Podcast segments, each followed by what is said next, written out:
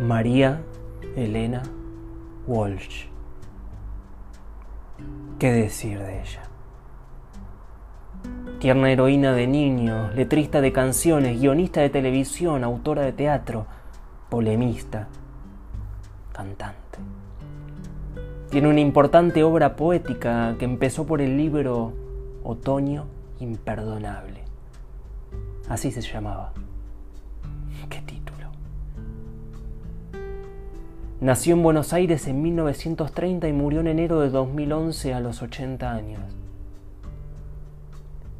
Hizo canciones para bañar la luna. María Elena ya es una raíz en la cultura popular de Argentina en el reino del derecho y del revés. En la cuarta edición de 1970 de Otoño Imperdonable, ella escribe a modo de aclaración, lo escribí entre los 14 y 17 años. Esto no es una disculpa ni una jactancia, es una dedicatoria. Si 20 años después algunos adolescentes sienten alguna complicidad con este libro, la reedición está justificada. En aquel libro de poemas, aparecido por primera vez en 1947, ya tiene versos tan hermosos así. Y yo seré la sombra de su florecimiento.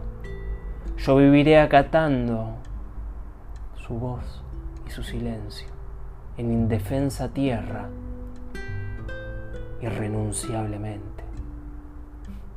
Hay que lograr que quede también en un poema el difícil adverbio irrenunciablemente. Una maestra, una maestra. En ese mismo poemario, María Elena Walsh escribe que está en vísperas de lo desconocido, que todas las cosas deben florecer, que ella es un sitio donde florecerá la muerte. Ella es una viajera deshojada, una juglaresa que en los 80 ya escribía textos como sepa por qué usted es machista. Es momento de leer en voz alta como la cigarra. Precioso poema suyo para estos días. Morir tantas veces. Morir tantas veces. Y sin embargo estar acá. Irrenunciablemente.